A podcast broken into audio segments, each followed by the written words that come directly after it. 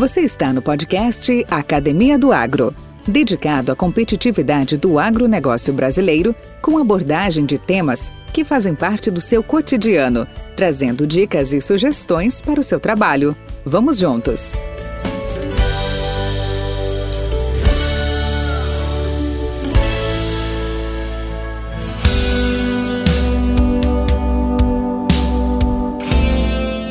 Revisitando o artigo de Rubens Augusto de Miranda, economista, doutor em administração e pesquisador da Embrapa Milho e Sorgo, intitulado Breve Histórico da Agropecuária Brasileira, livro esse publicado agora em 2020, a abordagem dele destaca os principais ciclos e evolução histórica dos principais produtos da agropecuária brasileira. Ele comenta que, saindo do universo das commodities ainda há uma infinidade de produtos agropecuários que ajudaram a construir a riqueza do setor. As commodities, produtos ou matérias em estado bruto ou com pequeno grau de industrialização, mesmo produzidos por diversos produtores, apresentam qualidade relativamente uniforme, tendo cotação e sendo negociados globalmente através das bolsas de mercadorias. É curioso notar que os principais produtos agrícolas do Brasil, desde o descobrimento, ainda continuam relevantes em 2020. A soja atualmente é o principal produto do agronegócio do país, mas a cana-de-açúcar, com seus quase 500 anos de história nas terras tupiniquins, ainda é a segunda cultura agrícola mais importante. Outro fator relevante é o que os VBP, ou Valor Bruto de Produção das Lavouras e da Pecuária nos últimos 20 anos, tem mantido uma constância na participação relativa no valor bruto da produção total, respectivamente dois terços e um terço. Isso pode ser um indicativo da integração do agronegócio brasileiro, em que o crescimento de um setor ou cultura acaba impulsionando as demais.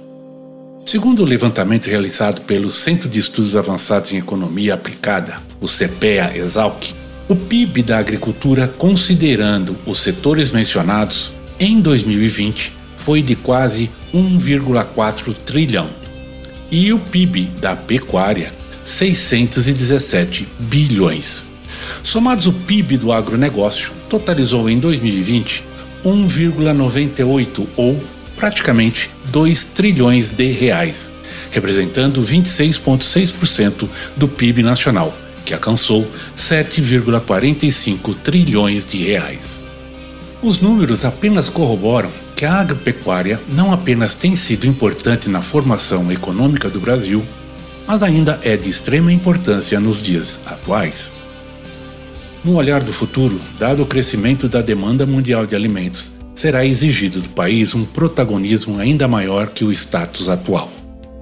Isto ainda é mais evidente se considerarmos que os dois maiores produtores de alimentos no mundo, Estados Unidos e China, estão no limite do uso da terra e capacidade produtiva. Será uma caminhada árdua para o Brasil galgar novos patamares, considerando que terá que produzir mais com até menos recursos. Mudanças climáticas, pragas cada vez mais resistentes, limitações de recursos não renováveis são alguns dos desafios que o país precisa superar. Vale lembrar que a pesquisa agropecuária e o empreendedorismo dos produtores brasileiros sempre deram conta do recado, e não há razão para crer que o futuro será diferente. Podcast Academia do Agro.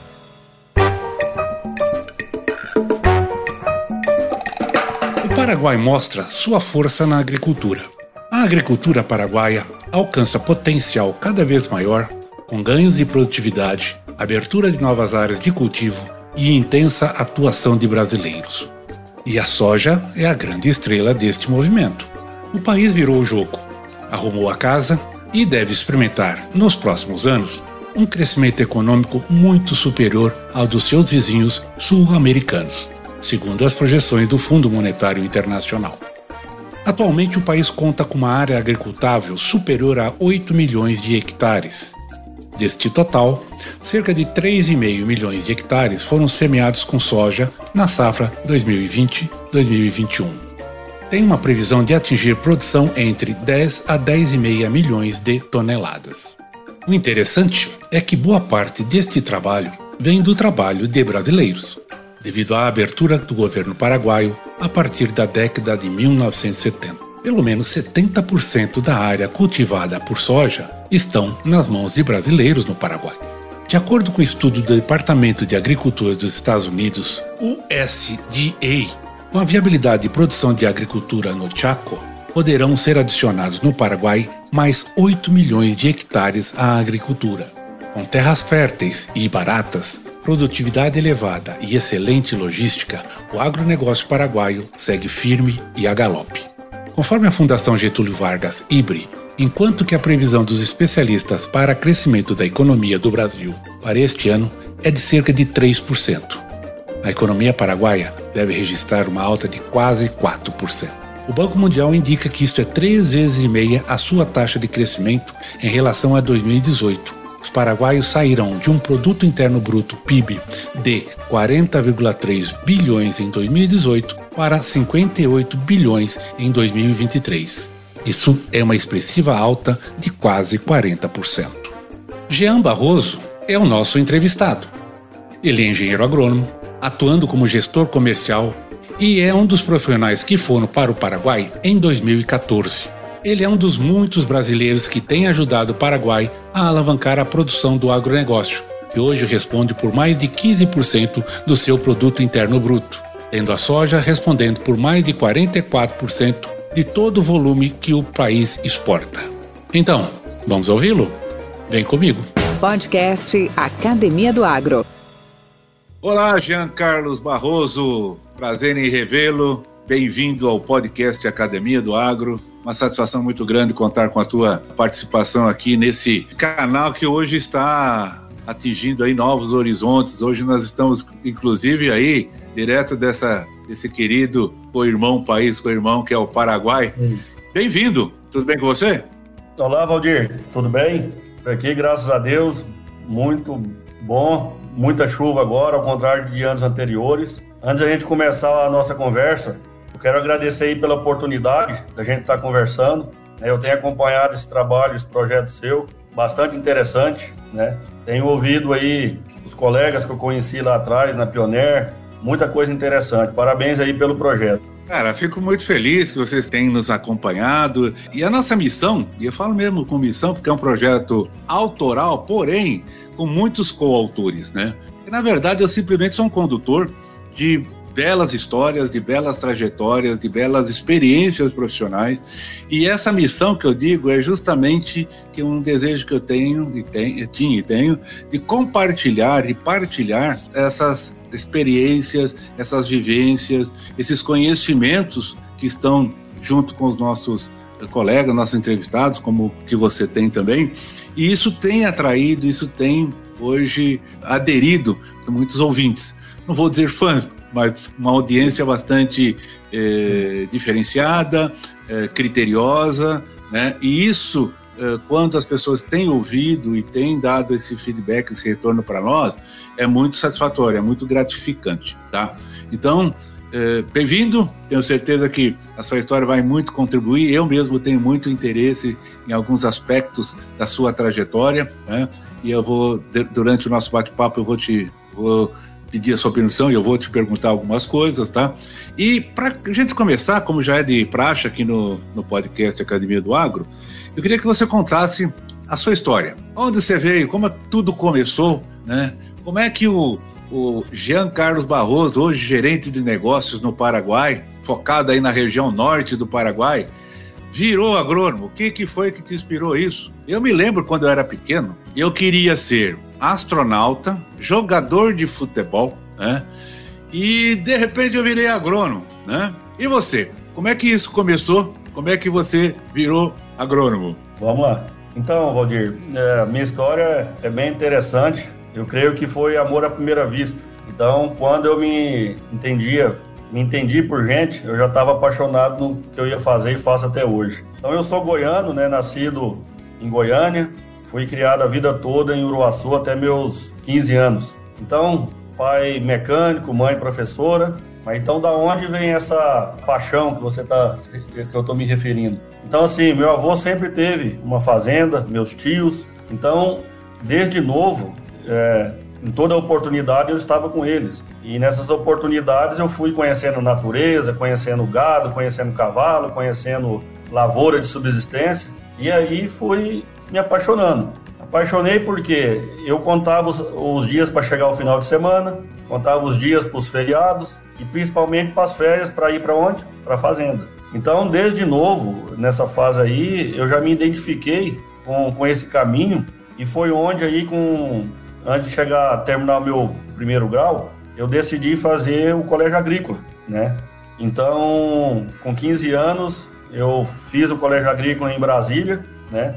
É, baseado nisso aí. Era o que eu queria, era o que eu era apaixonado e graças a Deus a família apoiou, né? E via isso também e acabou dando certo. Então, com 15 anos fui para Brasília, fiz o colégio agrícola, é, interno, três anos. E você me, me perguntar hoje, Jean, com, com a tua maturidade profissional, o que você me diz do colégio agrícola? Eu falo, foi a melhor fase da minha vida. Ali você, com 15 anos, criado no interior, é, morando com os avós, você imagina então a, a novidade que tinha para mim naquela fase. Então ali, com certeza, a, a base familiar fez todo a diferença, porque nós éramos 300 internos no colégio agrícola, e ali você começava a, a ver e muita coisa que você não via, né, debaixo ali da, da asa dos pais, dos parentes, né. Então foi uma experiência muito boa, pessoal, e ali eu comecei a, a entender um pouco mais do que era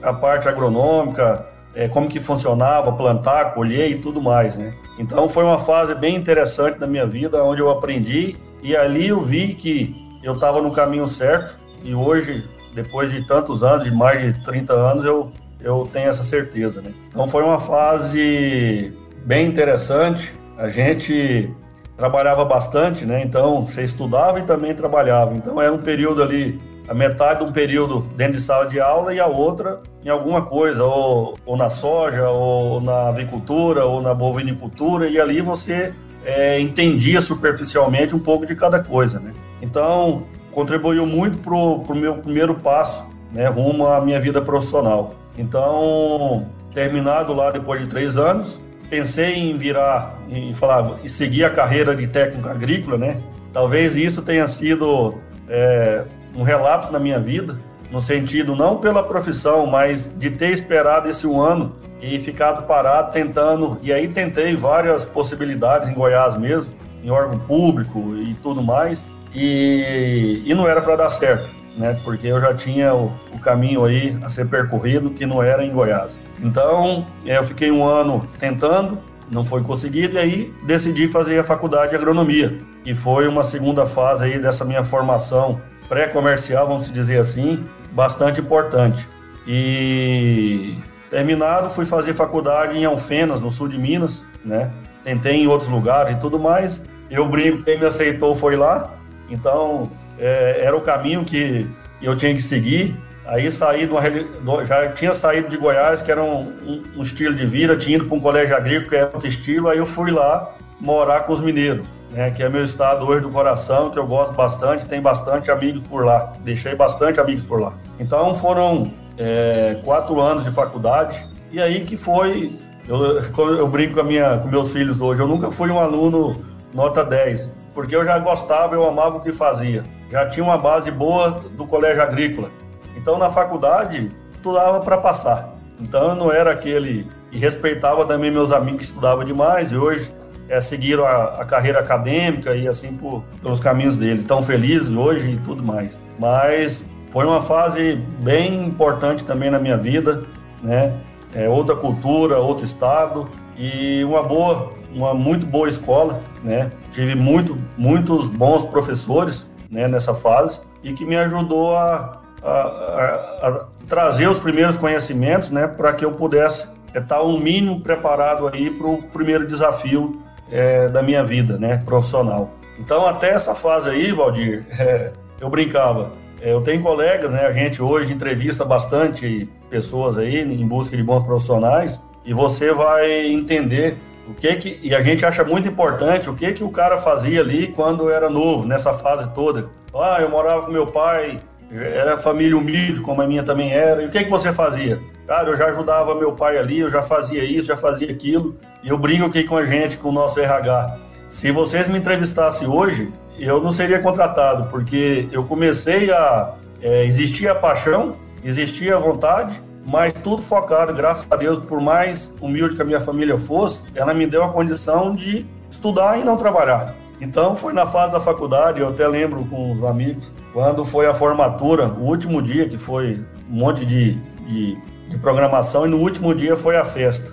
Quando amanheceu o dia, dormi, né, amanhecendo o dia, acordei meio-dia, aí eu acordei para mim mesmo, falei assim, agora acabou. agora acabou o, aquela fase do amor, da, da curtição. E a primeira pergunta que veio na minha cabeça, eu me fiz, o que é que eu vou fazer agora? Né? Então tudo era bom, dependia do pai, é, tinha a parte que você tinha que, que fazer, que era a tua parte, que era teu dever, que era estudar, passar, aprender. E também a gente sabe que nessa idade a, a fase da curtição e, da, das loucuras é, foram grandes, né? Então até ali tive toda essa liberdade. Né? Então nesse dia eu levantei e era num domingo, eu me recordo bem, e me perguntei, já com aquele aperto no peito, o que é que eu vou fazer da minha vida. E aí foi aí que, que começou, saí de Alfenas, voltei para Goiás, né? Então minha vida, minha formação, essa primária, vamos dizer aí, foi dessa forma aí, Valdir. Colégio agrícola, faculdade, sempre é, é, buscando a parte agronômica do negócio e, e hoje já com a experiência média, vamos dizer aí, de profissional, eu digo que eu acertei no que eu decidi lá atrás porque eu gosto do que eu faço, né? Sou motivado sempre a fazer.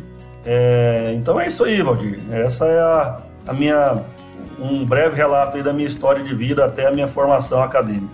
Não, beleza, Jean. Podcast Academia do Agro. Bom, você é um profissional hoje, como você disse, já com seus 30 anos de, de caminhada, você você tem uma capacitação bastante ampla, você, como você disse, você se formou em agronomia, engenharia agronômica na, na Unifenas, você tem especialização em marketing e vendas, você tem especialização em gestão empresarial, tu tem, tu tem também especialização em gestão estratégica é, do agronegócio, e tudo isso aí formatou um profissional bastante versátil, que eu chamo até de multidisciplinar, né?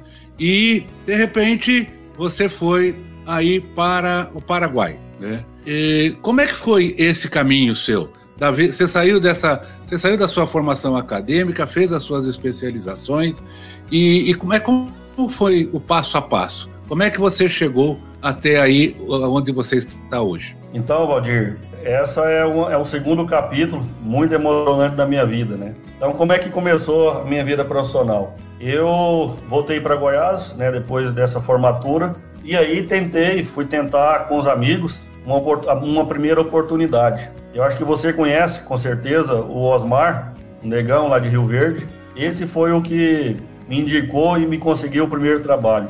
Então, eu ia, fui várias vezes para Rio Verde, né, tentar fazer entrevista, mas naquela fase, sem experiência, recém-formado, é, era um pouco difícil. Até que eu encontrei no caminho o negão que me indicou, o bisão e o biscoito. Estava recém abrindo lá a Agrobisão em Rio Verde e me deram essa oportunidade do primeiro trabalho.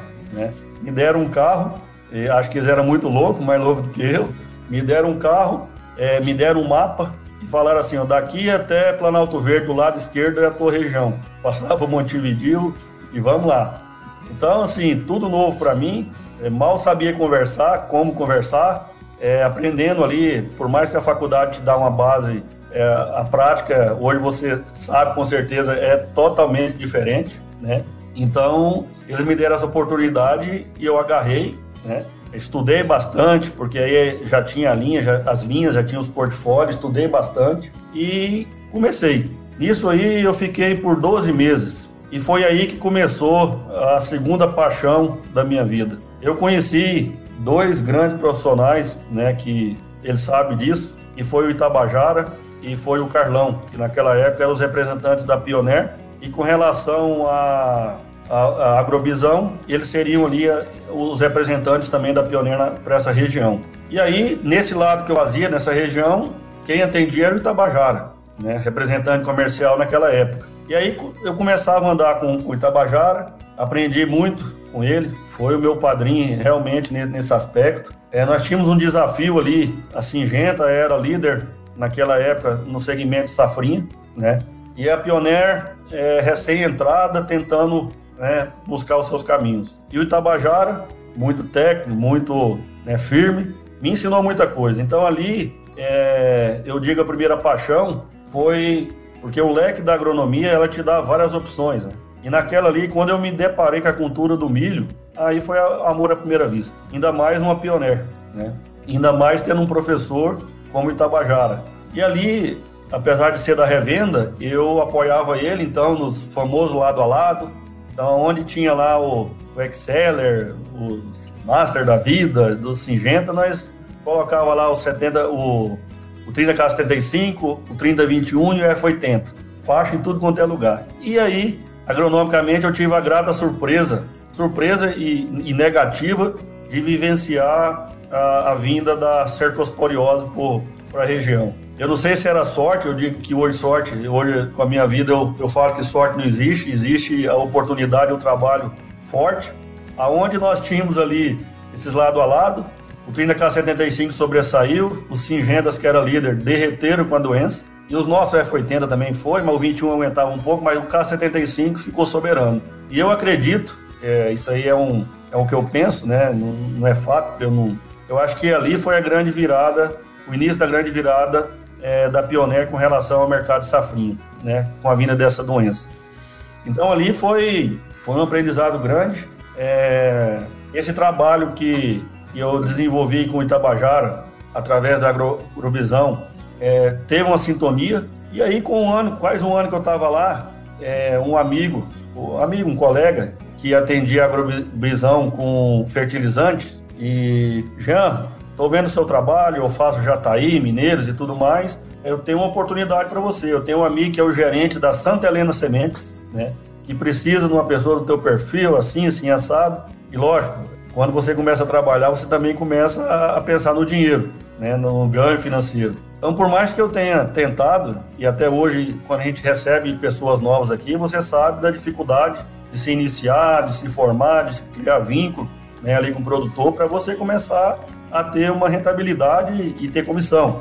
Então, em 12 meses, praticamente, eu aprendi bastante, é, agreguei algo para a empresa, com certeza, mas com essa proposta da Santa Helena, eu fui obrigado a, a tomar uma decisão e pedir para sair da Agrobisão. E ali eu já saí já com o coração assim, cara, tô perdendo o vínculo com a Pioneer que eu tô apaixonado. Mas era uma era um degrau que eu tinha que, que subir e fui para Santa Helena. Então fiquei praticamente também 12 meses mas sempre em contato com Itabajara, com Carlão, né? E essa fase da Santa Helena, eu brinco hoje, né? Eu falo assim, eu conheci o céu e conheci o outro lado, né?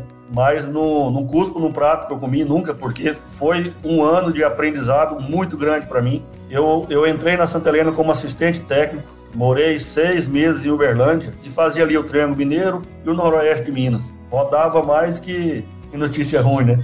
E aí um belo dia, estou em Unai, Minas Gerais, toco o telefone, senhor Carlão. Jean, tem uma vaga para representante na Pioneer. Eu conversei com o gerente lá da, da região, eu te indiquei.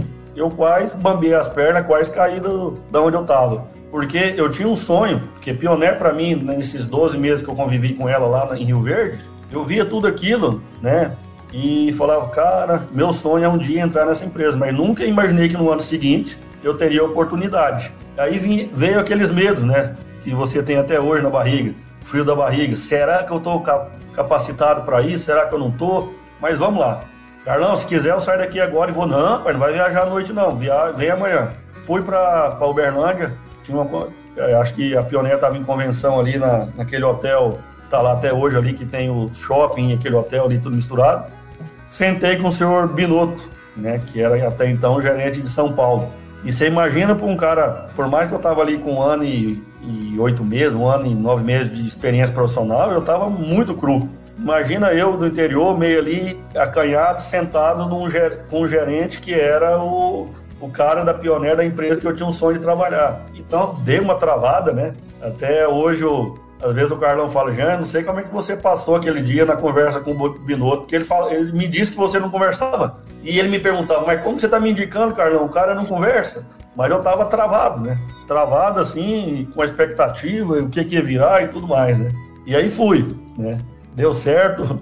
O Binotto virou para mim, eu contei uma mentira, minha primeira mentira profissional na vida, que representante a gente sabe como que é, e é até hoje assim, Jean, para entrar no representante você tem que ter um carro e ter uns pila aí para bancar o início. Você tem? Eu falava, falei para ele, tenho, tenho, estou preparado. E eu tinha um carro recém-comprado, financiado, e uns dois, três mil reais naquela época no, no bolso. E vamos embora. E tô afim, tô tal. Ele me explicou onde seria a região, que é assim, São Paulo, né? E para lá eu fui é, como representante e com todos os medos, mas sempre com aquilo na cabeça. Deus ajuda quem cedo madruga. Então, sempre com disposição, correndo atrás, o que não sabia, aprendia. E ali, o que eu fiz simplesmente foi o que eu aprendi com Itabajara. E até hoje eu levo para minha turma, onde eu tô, e não existe segredo, o mundo não é complicado. Faça o feijão com arroz e não tenta inventar a roda. E foi o que eu fiz em, em Assis, São Paulo. Então tinha uma dominância das cooperativas, tinha lá a senhora Singenta ainda dominando a safrinha, tinha uma pressão de cana bastante grande na região, mas eu cheguei e, e fui para os lado a lado, colocar do lado, colocar o que nós tinha e colheita com balança, era o feijão com arroz que dia de campo e fui. Ali, Valdir, fiquei por quatro anos. Então, assim, quase quatro anos na verdade. Então, assim, foi lutado, eu bati com todo o meu esforço uma meta de volume de vendas que demorou a ser batida para quem estava ali. Não era grande, mas para a região e pela dificuldade era assim. Então ali é, eu tive outra grande oportunidade de conhecer três, três pessoas que contribuíram bastante na minha vida profissional nessa fase, né? Então eu tive ali o Binotto, aí depois veio o Francisco Sampaio, né? Como meu gerente. E aí nas mudanças que foram ocorrendo, veio o Elvio também, que foi meu gerente ali, né? Então todos apoiando. E ali, e essa fase foi a fase da minha vida que ajudou eu, como se diz, pegar essa paixão minha e, e, e fazer ela virar. Porque eu nunca fui tão treinado, tão capacitado pela turma da Pioneer. Então, se você pega ali na época, era o Eduardo Salgado, na, na, na época da, da parte agronômica, o Itavorzão, que está até hoje, todos os caras aí que me que contribuíram bastante na minha vida nesse conhecimento que eu aprendi com milho e a gostar mais ainda, né? Então, assim, foi uma fase difícil porque representação você tem que investir, você tem que ir. E eu falava, esse ano eu vou investir o primeiro ano, o ano que vem vai. E aí é, tinha, além da parte genética, que a gente ainda não estava tão bem preparado naquela época, toda a, a, a estrutura da Singenta dentro dessa região, né? Mas mesmo assim eu fiz o máximo possível e foi um aprendizado grande na minha vida. Um belo dia, já lá no quase quarto ano, me liga o Elvio, que até então era meu gerente e a, a tua sede era Cascavel. Jean, preciso conversar contigo. Tá indo eu e o Rafael. E eu pensei assim, vou ser mandado embora. Porque já estava três anos e meio e tal, e lutado, e eu tinha investido bastante na representação, tinha crescido, mas não tinha dado o retorno que precisava. E aí marcou comigo no hotel. Falei até para minha minha esposa, para Lorena, Lorena, estão vindo aqui amanhã, não, espera boa boa coisa não. E aí sentei nesse hotel, nessa sala de reunião com os dois e o Elvio me vira. Jean, o teu perfil, é, surgiu um projeto e o teu perfil encaixa. Eu nem esperei, não ouvi o resto. Eu falei assim, não vou ser mandado embora. aí ele falou, o teu perfil, a gente acabou de fechar o, no final do ano passado, que era 2003 isso aí, uma parceria com a empresa dentro do Paraguai. E o teu perfil, desenvolvedor, esse perfil seu lutador, encaixa perfeitamente no que a gente precisa. Então nós estamos aqui para te fazer um convite. Então a tua representação está complicada mesmo em termos de, né, de, de, de rentabilidade e tudo mais. E a gente não quer perder esse profissional que você é e, e queremos te fazer essa proposta. Então assim, tive o alívio que eu não ia ser mandado embora, e aí veio de novo aquele grande frio na barriga. O que, que é o Paraguai? O que, que eu vou fazer no Paraguai? E até hoje, se hoje é assim, a mídia, infelizmente, ela, ela pinta um Paraguai que não é um terço do que ela fala aí no Brasil. Para quem está aqui dentro, é, é, uma outra realidade, nós vamos falar um pouco mais adiante sobre isso aí. Então, falei, me dá um tempo para me falar com a esposa, cheguei, Lorena é assim, assim, assim, assado, ela já tomou a decisão junto comigo, e eu nem esperei o dia seguinte, já liguei e falei, tá tomada, tô pronto, que dia que vocês querem que eu, que eu vá? E aí, Valdir, nesse, nessa fase do desligamento da representação, tinha uma pessoa que, que eu respeitava muito, apesar de não ter uma ligação direta com ele, que era o Carlão Verno. Esse aí, é, eu tive que descer em Santa Cruz do Sul para fazer a, o desligamento. O que eu ouvi dele aquele dia naquela sala, eu gravo, eu tenho na minha cabeça até hoje, né? Então ele era fechadão, sériozão, sempre foi, né? Porém, ele, ó, me deu força, estamos fazendo isso por isso, por isso, por aquilo, e me motivou mais ainda.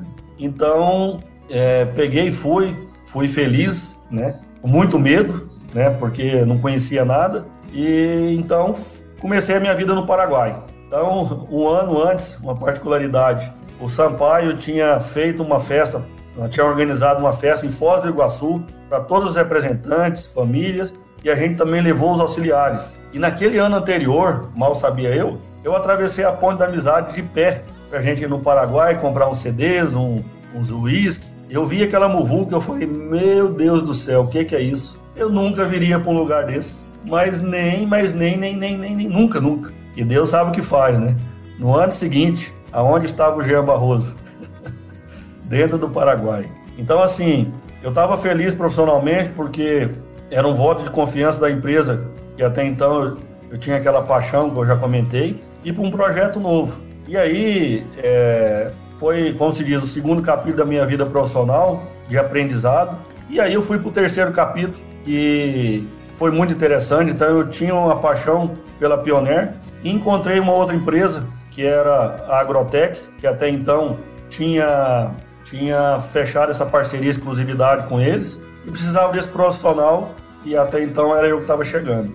E ali eu tive liberdade para fazer tudo que eu pudesse fazer para crescer.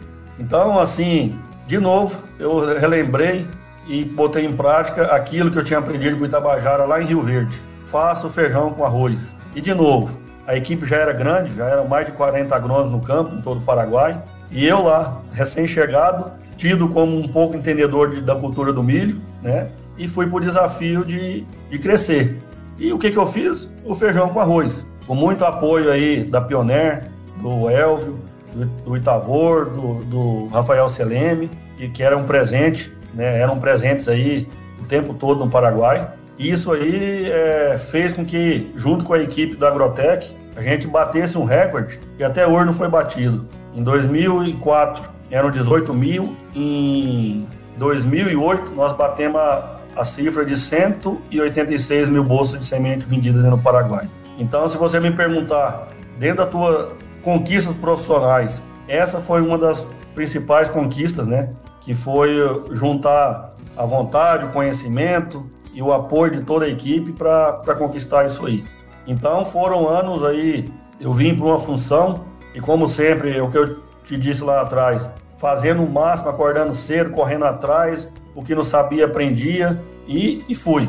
E da mesma forma, eu era feliz porque eu participava, eu já não fazia mais parte do corpo da Pioneer, mas eu estava dentro do projeto Pioneer Agrotec. E eu fiquei aí por uns 5, 6 anos, os primeiros do Paraguai, participando de todas as ações da Pioneer no Brasil, seja o, a campanha, o lançamento da campanha comercial e também o fechamento do ano que a gente encontrava toda a turma e toda a equipe aí. Então era, foi uma fase muito feliz na minha vida, porque eu tinha liberdade e, e tinha conquistado isso aí junto da Agrotec, né? É, e tinha essa liberdade dentro da, da Pioneer. Então essas duas empresas aí nessa fase contribuíram também bastante para esse meu crescimento. Foi aí que eu fiz as especializações, foi aí que eu busquei. E com esse crescimento, com essa busca de conhecimento, eu fui conquistando, deixando, infelizmente, de lado um pouco o que era a cultura do milho e fui assumindo outras atividades dentro da empresa, né? contribuindo com outras atividades, mas sempre tendo um milho junto, mas não como foco mais principal até então. Né? Mas aí foram, foram 12 anos aí dentro desse projeto no Paraguai, é, que eu fui feliz e ajudei e contribuí bastante com as duas empresas, né? E depois disso a gente sabe o que ocorreu, foram feitas mudanças, é, fusões, e aí aquele grupo que eu gostava muito daquelas convenções da Pioneer, onde era quase familiar. Eu lembro que na nossa fase eram 72 representantes do Brasil inteiro. E, entendeu? Então ali a gente era chamado por nome, tinha Dona Erna, tinha Peixoto, tinha aquele povo tudo que eu olhava para aquele povo ali e eu falava, meu Deus, quem são esses aí? Esses aí, entendeu? Um conhecimento e sempre ali passando e, e foi assim, né? E depois foi mudando e hoje a, a, gente sabe que a realidade é bem diferente, né? É que o mundo mudou, os negócios mudaram e, e a mudança é contínua e não existe mais aquilo lá, mas existe a saudade, né? É, é, eu lembro que se preconizava sempre a botina suja e lá é que, que saiu os negócios.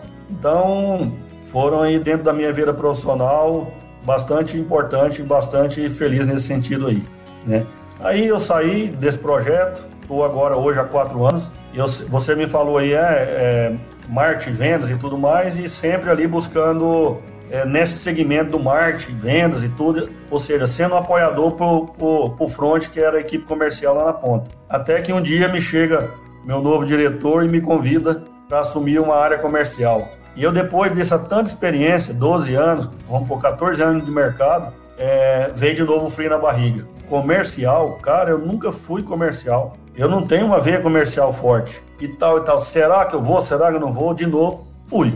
Peguei, agarrei, e estou há quatro anos aí, até então feliz, conquistando aí os objetivos, com toda a dificuldade que a gente tem aqui de clima e tudo no Paraguai, e feliz. Estamos aí, é, temos um vínculo ainda com, com o pessoal da, da Corteiro, que, que era pioneiro, e estamos vivendo, estamos felizes, estamos contribuindo para a empresa, e assim estamos indo.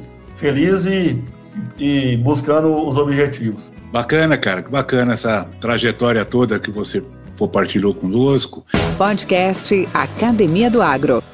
Eu vou fazer duas perguntas. A primeira é a seguinte: nessa sua caminhada até, até o momento de hoje, Somax, né? Você está na Sim. Somax Agro. É, nós estamos falando aí em 17 anos de, de Paraguai, mais uns 3, 4, 4 anos aqui no Brasil com, com a Pioneer. Nós estamos somando Isso. aí 20 anos, mais suas as suas peripécias anteriores, aí 30 anos de, de caminhada. Em que momento que você se sentiu meio deserdado, sem o, sem o, o chão nos pés ali, meio fora dos trilhos? Você teve esse momento ou algum momento desse? E se teve, o que, que você fez para superá-lo? Assim, Valdir, tive e tenho até hoje, né? Porque você sabe que tem os dois, na vida do ser humano tem os dois lados, né? Aquele que te empurra e aquele que quer te puxar. E aí tem uma palavra que eu uso bastante, eu aprendi ela há um tempo atrás e uso na minha vida, que se chama resiliência. É saber, é buscar saber o que você pode fazer e o que não pode, você não pode, não tem ação em cima, não, não sofrer com isso. E no passado eu sofria muito. Eu tentava e não estava na minha mão e eu sofria com aquilo. Então eu acho que a maturidade traz isso. Então hoje preocupo, preocupo, tem ansiedade, tem ansiedade, mas eu pergunto sempre: na frente de qualquer dificuldade. O que é que eu posso fazer? Eu posso contribuir? Eu vou e contribuo. Eu não posso? Vamos esperar o que vai ocorrer e vamos atuar depois. Então, assim, sempre em todas as fases, tinha os medos, tinha as dificuldades, mas hoje eu digo, e eu vivo hoje, é, eu com meus filhos, né? Toda essa trajetória, eu disse, eu saí de casa com 15 anos, um cara novo, menino, criado pelos pais do interior e pelos avós. E passar por tudo isso aí, tem que ter uma firmeza muito grande, porque senão. Eu tive meu irmão que foi e não, não conseguiu, e vários colegas nessa trajetória começavam e não conseguia. E eu tinha uma determinação forte que era o que eu gostava, o que eu queria e fui. Então, assim, na fase do colégio agrícola, tinha noite que, hoje eu conto isso, meus filhos ouvirem eles não vão acreditar, eu chorava. Na hora que eu pegava o orelhão, que era o único contato que tinha, eu ficava 30 dias fora de casa, nunca tinha saído de casa. Mas tinha que aguentar e vamos, vamos firme. Na época da Pioneer, é zero, não conhecia quase nada do lado dos papas. O que, que eu vou fazer? Estudar. Estudar, aprender. Então, sempre que vem isso aí, veio na minha vida, é, eu busquei os caminhos para corrigir ou, ou para superar e corri atrás. Sempre foi assim a minha vida.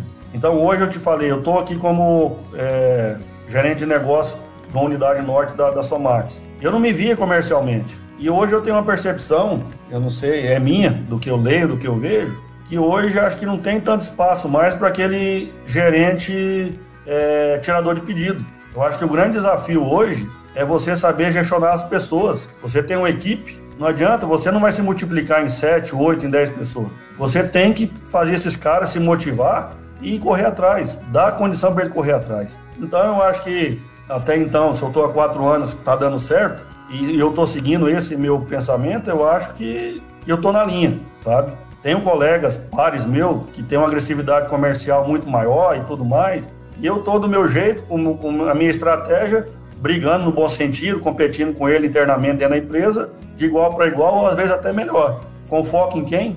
Nas pessoas, não só em vender, apesar que o vender é o nosso foco, né? Mas nas pessoas para que realize o que precisa ser realizado. Jean, beleza, cara, beleza. Resiliência é a palavra, é, é amortecer. Você sabe que tem uma. Eu tenho, eu tenho também lido bastante dessa, nesses períodos, uh, nesse período atual, e uma das coisas que me chamou muita atenção é o tal que chama de filosofia estoica ou estoicismo. É uma linha filosófica já muito antiga, inclusive ela é uma das bases do cristianismo, do judaísmo. E tem uma, alguma das premissas dessa filosofia estoica e que você citou com bastante ênfase agora na sua, nas suas ponderações, que é a tal de resiliência. E que ela diz o seguinte: uh, a essência, né? Diz o seguinte: olha, tudo aquilo que você tem domínio, que está ao seu alcance, faça. Agora, não sofra por aquilo que você não tem alcance ou você não tem ação. Por exemplo, o que, que você vai fazer para evitar um terremoto? O que, que você vai fazer para evitar uma pandemia? Tem certas coisas que não adianta você sofrer por aquilo, porque você não tem ação. Uma, normalmente são ações externas, na natureza, por exemplo. Né? Agora, aquilo que você pode se mudar internamente, aquilo que você pode uh, melhorar, que você pode se capacitar, que está ao seu alcance, beleza. Então, não sofra por aquilo que você não tem ação. Então, e a, e a resiliência vem muito nisso, né? Você amortece aquilo, aquela, aquele desafio, aquele obstáculo, e fala assim: o que, que eu posso fazer? O que está ao meu alcance? O que, que eu posso melhorar? Né? Então, só contribuindo um pouco mais naquela, na sua, na sua divagação, na sua ponderação, né? Muito bacana, muito bacana. A segunda questão, que para mim é curiosa, eu já tinha te antecipado antes da entrevista, eu queria que você, é, dentro de breves palavras, dentro de uma forma mais sintética, uh, um comparativo de hoje, o que, que é o Paraguai. Como você mesmo disse quando você foi para o Paraguai, um ano antes você tinha tido aquela má impressão. E que hoje, e que hoje, ainda as impressões que se tem do Paraguai, pelo menos no lado brasileiro, não é, não corresponde à realidade. Tem muita, é um terço é, disso aí é, é, é, no máximo que pode estar acontecendo. Mas assim, de forma do nosso negócio, do agronegócio, quais são as características qual o paralelo que você faz com, com o Brasil em termos de agronegócio, em termos de estrutura, em termos de foco, em termos de produção, etc. E em termos de desafios que você hoje vê na, aí no Paraguai? Assim, Valdir, é, o Paraguai é um país, um país muito pequeno. Hoje ele está aí com ao redor de 7 milhões de sua população, né? Porém, estrategicamente, dentro do Mercosul, ele é o país muito, é o mais bem é, centralizado. Se você pegar, olhar no mapa ali e colocar um raio de ao redor de 1.300 quilômetros, ele tá, ele pega todos os grandes centros dos principais países da América do Sul. Começa por aí. O Paraguai ele tem um PIB aí ao redor de 30 bilhões. E o que pouca gente sabe é que disso aí é em torno de 20, 21% é agricultura. Então, literalmente, e se juntar aí com, com a participação desse PIB aí do, do da pecuária, vai para quase 30% do país. Fora a energia, fora a indústria, que corresponde a 12% mais ou menos. Então, ao contrário do que a mídia mostra, o, país, o Paraguai é um país agrícola. E todas essas pessoas que eu citei atrás, e, e desculpa algumas que podem ter ficado e ficaram, que eu não lembrei aqui, eu tive o prazer de trazer eles naquela fase e rodar o Paraguai. Não teve um que passou ali da faixa de, de Cidade Leste que não se apaixonou pelo Paraguai. Então, assim, os brasileiros, os brasileiros que vieram há 30, 40 anos atrás, investiram aqui, tiveram condição, é, tá aí hoje, até que surgir um dia, se você quiser dar continuidade, a gente encontrar alguns produtores grandes aqui que vieram lá e bater um papo contigo aí, vai ser, eu acredito que vai enriquecer bastante nisso aí. para contar a história, a dificuldade que tiveram. Então, assim, o país ele é bem interessante. No passado, o que a mídia mostrava eram era as cidades de fronteira com aquele comércio. A gente ainda indo para Cascavel pegava aquelas frotas de 40, 50 ônibus é, enfileirados. Hoje não existe mais isso. Hoje, com toda essa mudança, e agora principalmente com pandemia e com essa, com essa diferença cambial, é, é, se você for hoje, você atravessa a ponte ali em 20 minutos, vai e volta. Então, assim, mudou bastante nesse aspecto. E o que, que a agricultura mudou? Hoje, assim, no meu pouco conhecimento, mais do que eu ouço, vamos pegar o parque de máquina comparado daqui com o Brasil. Guardada a proporção, aqui tem muito mais máquinas sobrando por hectare do que o Brasil. Devido, pô, mas por que já isso aí? Imposto. Então aqui a carga tributária ela é bem simplificada, não tem muito muita coisa igual o Brasil tem, você não sabe, você começa e termina começa de um jeito e termina do outro. Aqui não, aqui o cara sabe, é dolarizado, né? É, é uma moeda forte aqui dentro, dólar. Ele sabe por quanto ele compra, ele vai compra em dólar, vai vender em dólar, ele sabe o que ele vai pagar de imposto. Então isso aí dá uma, uma agilidade muito maior. E quando você vai comprar esses insumos, que seja máquina, seja seja aquilo, você tem aí o tema do, do imposto que é muito menor. Então você vai nas fazendas hoje, você fica apaixonado com a estrutura das fazendas, em termos de para plantio, para colheita, para pulverização e assim por diante, né? Então é um país que, que nos últimos, eu estava fazendo uma análise, nos últimos 20 anos, para você ter uma ideia, a, a, cultura da soja ela aumentou em cinco vezes a, pro, a produção do país. Hoje o Paraguai aí produz ao redor de 10 milhões de toneladas, né? até eu trouxe essas 10 milhões aí, nós vamos entrar num, num tema que, que a gente conversou lá atrás, desses 10 milhões aí, 64% é para exportação. Então, um tanto desse aí fica aqui dentro para moagem e tudo mais, e a, e a outra é exportação. E aí vem o outro grande diferencial do Paraguai. Isso aí trazido e forçado pelo o senhor Requião, até então naquela época governador do Paraná, aonde ele proibiu é, o Paraguai de passar a soja, que o único caminho que tinha era passar pelo Paraná para ir para o porto. E como lançou a soja RR, ele não queria que passasse. E aquilo ali obrigou o Paraguai a tomar uma decisão muito interessante, a se construir os seus caminhos para escoar sua produção. Então hoje o Paraguai ele tem 36 portos fluviais, né? Você buscar, ele tem a terceira maior frota de barcaça, não é da América do Sul, é do mundo. Então ele põe tudo na barcaça, sobe com os produtos químicos que vem da China e tudo e desce lá para a Argentina, né, para os portos lá de baixo e dali vai para o mundo. Então nisso aí, o ganho operacional de e logístico em relação ao Brasil, nossa, é muito diferente e vem melhorando cada vez mais. Então, isso aí, graças ao o povo aqui, apesar que o Paranaí já não gosta tanto, o povo aqui adora o Requião, porque ele forçou uma tomada de decisão muito assertiva e que fez o Paraguai se tornar esse autossuficiente em, em logística, de escoamento de produção. E outra sim, Valdir, tem umas particularidades e quem busca, e é interessante dizer, porque eu, eu sou um defensor nato do Paraguai, eu não digo aqui que aqui é um paraíso e tem tudo de bom. Tem as dificuldades que todo país tem. Só que o Paraguai hoje é o maior produtor mundial de energia renovável. Quem que conhece isso aí? Ele é o sexto maior produtor e o quarto maior exportador de soja do mundo. Quem que conhece isso aí? Ele é o sexto exportador de milho do mundo. Então a gente sabe que a briga, acho que a guerra que está ocorrendo hoje aí, alguns dizem a quarta guerra mundial, nada mais é que pela comida. E olha a importância do Paraguai.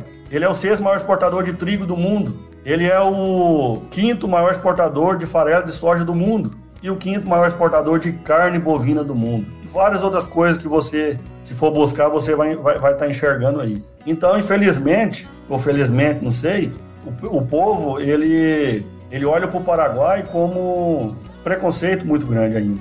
Mas quem conhece o Paraguai no interior e tudo mais, sabe da importância e da, da capacidade que tem esse país aqui. Ah, cara, beleza, hein, cara. Você comentou, né? Essas críticas, esse, vamos chamar racismo, essa xenofobia, né? De repente achar que o outro é você é melhor do que os outros. Eu achei muito interessante essa questão que você comentou do Paraná, né? Tem um ditado que diz: a dor ensina a gemer, né? Então, vê, a proibição de um lado criou a necessidade de se ter saídas do outro, né? Tá aí. Então, eu vejo que até que essas críticas ou essa, esse tipo de racismo, né? Sei, sei lá se é esse nome, mas uh, também, também mostra a superação, né? Você, você se superar em relação a isso. Aqui no próprio, dentro do próprio Brasil, você sabe disso. Você tem sempre houve algum ranço em relação, por exemplo, ao Nordeste, ao Mato Grosso. Tem gente que fala até hoje, tem, dia, tem gente hoje que fala mal do Mato Grosso, que acha que é um, é um, é um território sem dono, é terra de índio. Será que esse pessoal conhece o Mato Grosso? Será que já deram uma passadinha lá para ver o que, que é aquilo? Né? Ou já passou aí no Paraguai, ou foi nas terras da Bahia, ou que é hoje o Tocantins, Maranhão, Piauí. É um, cara, é um, é um outro mundo, é um outro mundo mesmo. Só que existe, existe aí uma, na verdade, é, é, é uma desinformação, é um desconhecimento. Não vou falar nem maldade, eu acho que é porque não conhece, né? Amigo, cara, que bacana. Ó, já estamos aí com nossos 50 e poucos minutos aí de, de papo. Jean, queria te deixar aí uma para ti uma última mensagem, que você colocasse a sua última mensagem e também deixo aqui o, a arena do podcast à sua disposição. Achei muito bacana e vai à frente aí num convite a um, a um produtor amigo aí, a um Brasiguaio, para contar sua história aqui na academia. Eu acho fantástico. Tá, tá, uh, tá aceito o convite, por favor. Pode pode ajeitar aí para nós que a gente vai fazer, chamar um amigo aí, um colega, um produtor, para contar essa, essa saga, né, de, desses pioneiros que fizeram uh, transformar hoje o que é o, Paraguai numa grande potência, uma grande, uma grande nação. Então, passo aí para ti a última palavra. Fique à vontade. Então, Valdir, novamente eu quero te agradecer e eu digo para você, eu estava meio receioso, o que é que eu vou falar em 30, 38 minutos, 40 minutos? Se deixasse nós conversar aqui, eu, eu tenho certeza que tinha muito mais assunto. Então, parabéns. É sempre assim. É, parabéns pelo projeto. Né?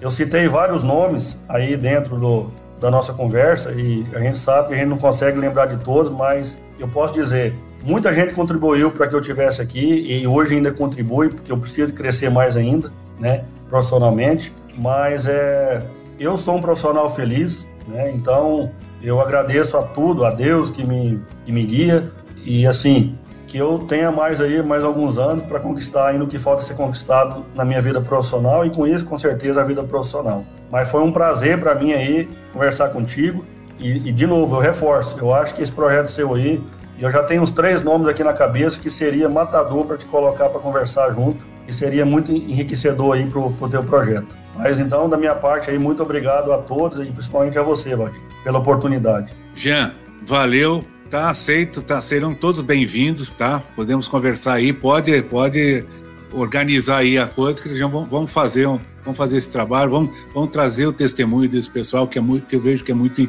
muito interessante e muito importante para muita gente. Obrigado, fica com Deus, sucesso aí nas suas atividades e esperamos se encontrar em breve, até porque eu estou aqui na sua cidade de origem, quem sabe passando por aqui a gente pode ter um, um presencial. É isso aí. Obrigado então. Abraço então. Abraço, tchau, tchau. Podcast Academia do Agro. Estou ligando para dar os parabéns pelo seu podcast. Tá? Verdade, eu sou, eu sou um consumidor de podcast e, e ouvi os episódios que você postou lá. Hum. Cara, muito bacana, cara, bacana mesmo. Nossa, o, São, o Sampaio é show, cara. O Sampaio é show, do rapaz da África, eu não conheci ele também, muito, história muito bacana, que jamais eu sabia que era aquela maneira. Com certeza. Mesmo, com meu coração, cara, que bacana. Até passei, até passei para meus RCs aí para ouvir, né? Não sei se todos têm esse né? Uhum. Porque tem, tem muita coisa nas entrevistas que você pode trazer para o seu ano profissional e utilizar, né?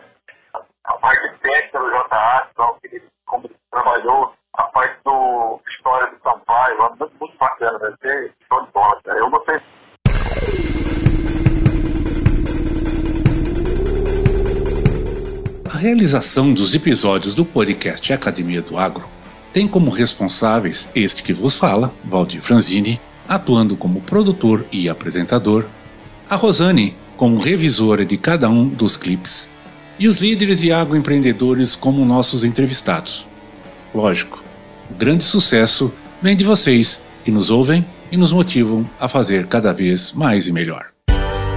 Com temas expressivos e dinâmicos, esse intercâmbio semanal visa oferecer um melhor desenvolvimento em suas habilidades profissionais e nas atividades e práticas do seu cotidiano. Somos da Academia do Agro, o podcast para todos aqueles apaixonados pelo agronegócio. Te aguardamos no próximo episódio. Até lá!